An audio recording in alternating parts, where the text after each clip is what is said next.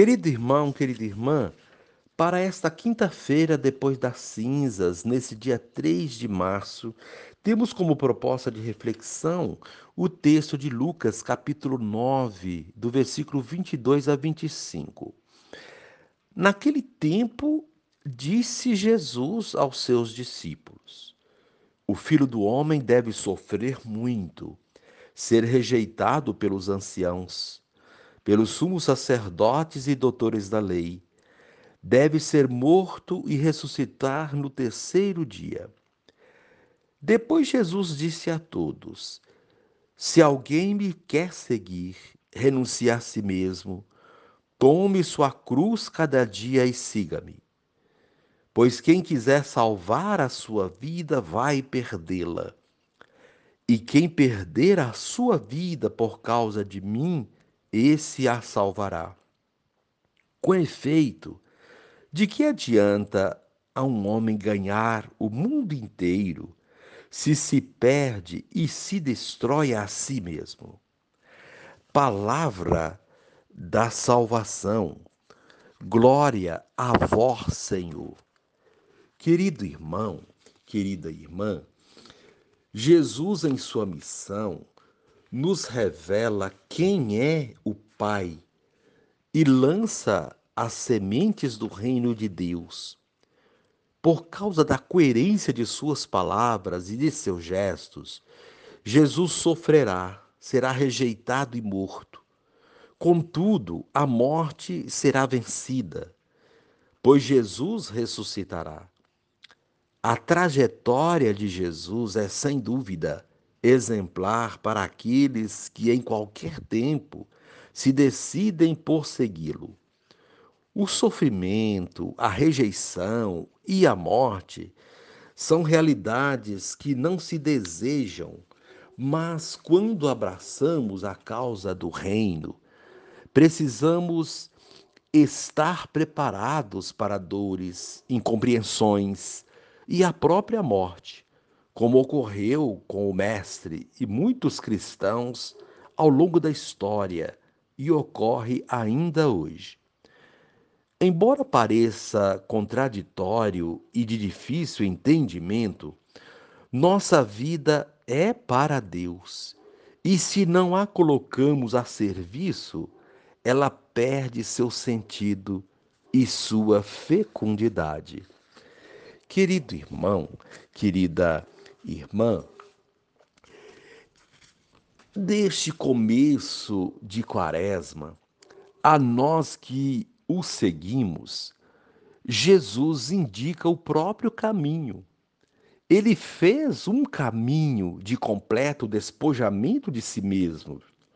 No final de sua caminhada humana, foi rejeitado pelas lideranças do seu povo, sofreu muito, foi morto, mas ressuscitou vitorioso ao terceiro dia. No seu seguimento, precisamos também renunciar a nós mesmos, não sermos mais o centro de nossa existência, mas deixar que Jesus seja o centro de nossa vida. Assim, fazer a vontade de Deus, não a nossa. E como Jesus, carregar nossa cruz todos os dias. Pelo caminho de Jesus, encontramos a vida, a felicidade, a salvação. Não adianta nada alguém ganhar o mundo todo, disse ele, se vier a perder-se. É interessante na proposta desse dia definir o que fazer para viver bem a quaresma. E é interessante percebermos que na vida cristã, o segmento é questão de sedução, de paixão, de atração, de coração. Isso significa que Jesus Cristo é, de fato, o amor primeiro, aquele que antecede a qualquer outro, de maneira especial, o amor a si mesmo. Daí nasce a harmonia interior. Quando o segmento se torna o eixo central, todos os elementos da vida, todas as afeições, todas as potencialidades do espírito encontram-se em seus lugares, estabelecendo uma deliciosa experiência de paz. Os afetos orientados e ordenados à pessoa de Jesus criam um novo referencial, um novo centro afetivo. Então, que você possa nesse dia é, pensar assim: não basta carregar a cruz. A novidade cristã é carregar, é carregá-la como Jesus a carregou. Essa é a nova maneira de carregar a cruz que Jesus nos ensina, transformá-la em sinal e fonte de amor e de entrega. Querido irmão, querida irmã, reze assim comigo.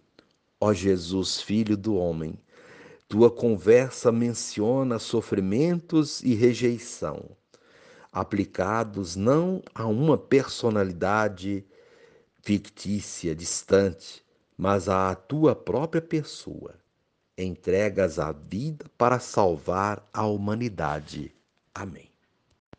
Querido irmão, querida irmã, dando continuidade à reflexão da palavra de Deus, da liturgia desta quinta-feira após as cinzas, nesse dia 3 de março, você poderá acompanhar os textos Deuteronômio 30, do 15 a 20, também rezar o Salmo 1 e, e, o texto do Evangelho de Lucas, capítulo 9, do versículo 22 a 25.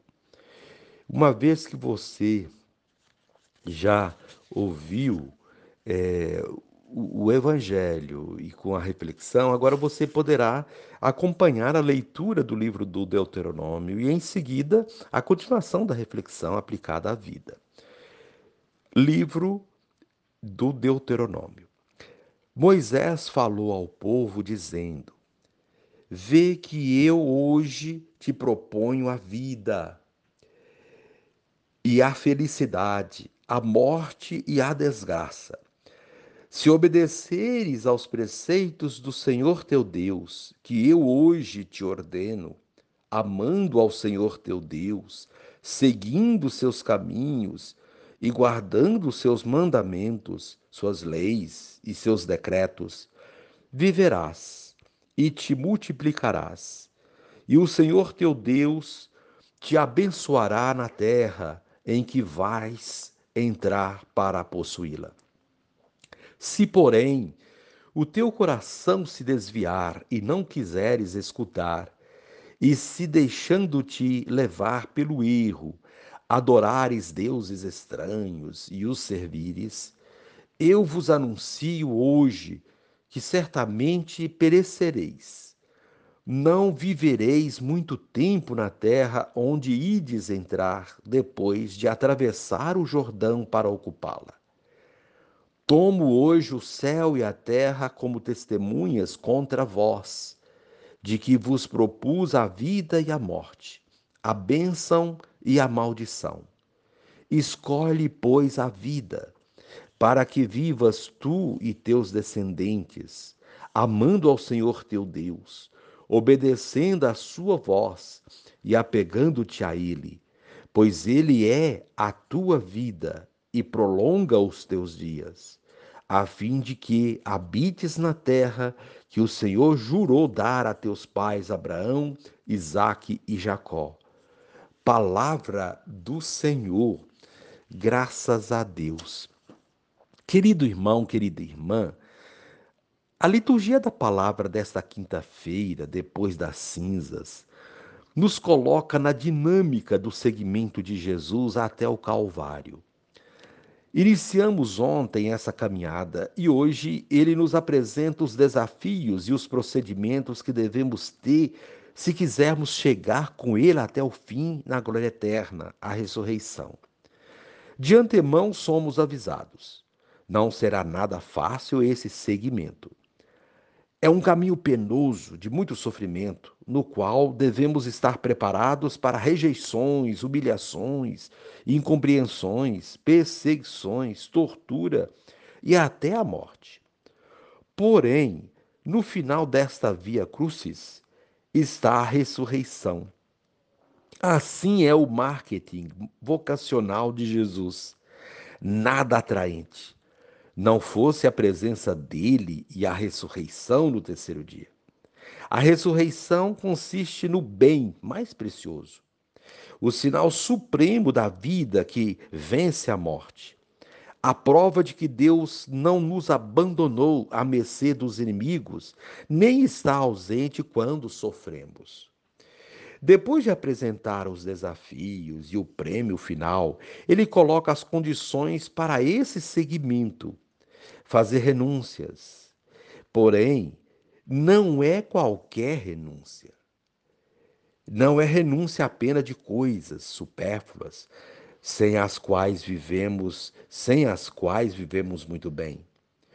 É renunciar àquilo que temos de essencial, a própria vida. Renunciar à própria vida significa colocar-se inteiramente a serviço, não pensando mais em nós mesmos, mas nos outros. É um doar-se completamente, como Jesus fez.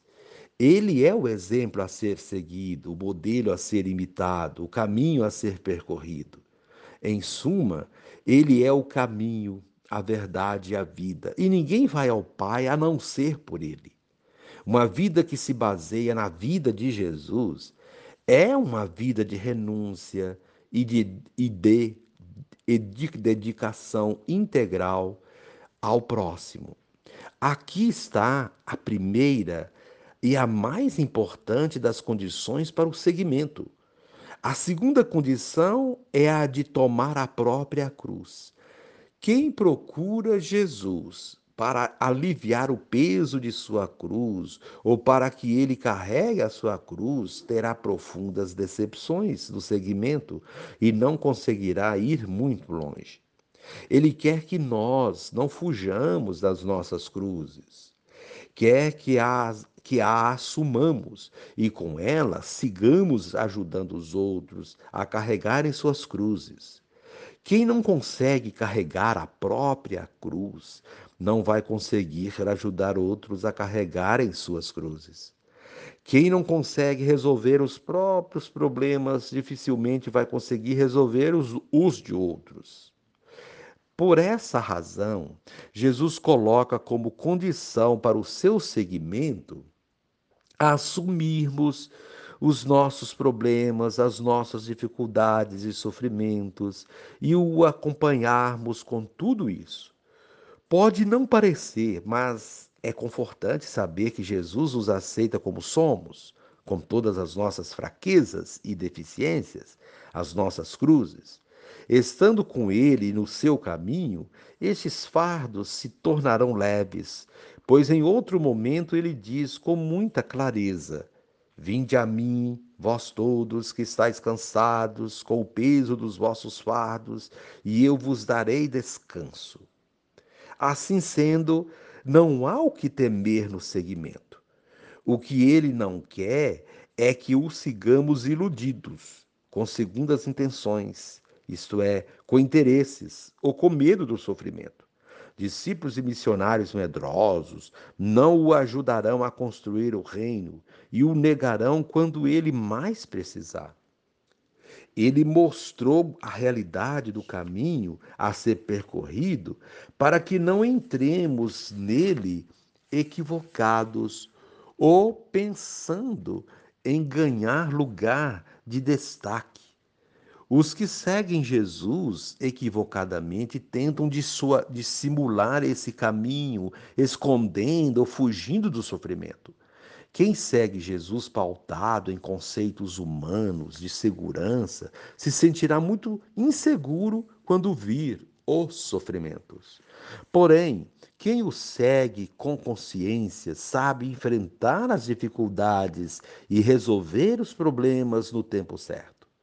Enfim, quem pensa em segui-lo apenas para obter vantagens para a sua vida neste mundo vai perder tempo. Diz Jesus no final do Evangelho: Mas os que doarem a sua vida por ele e pelo seu próximo, estes obterão ganhos verdadeiros para a sua vida, isto é, a herança eterna. De nada adianta ganharmos de tudo neste mundo se perdemos aquilo que temos de essencial e mais precioso, a nossa alma. Pessoas desalmadas são pessoas frias, cruéis, calculistas, que não se sensibilizam com nada nem por ninguém. É alguém que de fato perdeu a sua vida Deus não quer isso dos seus discípulos. Por isso, alerta para que estejamos preparados para o segmento autêntico. Temos, portanto, a liberdade de segui-lo ou não. Temos liberdade de escolha. Podemos escolher o bem e o mal, ou o mal, o caminho da salvação ou o caminho da perdição, o caminho da vida ou o caminho da morte. É o que diz a primeira leitura do livro do Deuteronômio. Nossa vida será o resultado das nossas escolhas. Jesus indica o caminho e não força ninguém a segui-lo, mas deixa claro que os caminhos que apresentam facilidades e prazeres nem sempre conduzem a lugares bons. A partir disso, a liturgia nos ensina que devemos ter uma visão mais crítica diante das propostas que nos são apresentadas, inclusive propostas religiosas. Desconfie das propostas miraculosas, mágicas, que prometem facilidades e felicidades sem nenhum aparente preço. Elas costumam se constituir em armadilhas que conduzem à perda de valores nobres. Quem segue estes caminhos pensando em ganhar a vida, vai perdê-la. Mas quem segue os caminhos de Deus, consciente dos seus desafios, ganhará a vida. Diante de nós, nesta caminhada quaresmal, estão a vida e a morte, bênçãos e maldições. Cabe a nós escolher o melhor para a nossa vida e a vida do mundo. Que Deus nos ajude a descobrir os caminhos que conduzem a Ele. A liturgia da palavra deste tempo da Quaresma vai nos indicar quais são estes caminhos. Já temos uma amostra na liturgia de hoje. Vamos ver o que ela nos reserva para amanhã. Querido irmão, querida irmã, reze assim comigo. Divino Espírito, ensina-me a sabedoria do reino, que me alerta contra a ânsia de ganhar o mundo e me torna solidário com, os, com o irmão sofredor. Amém.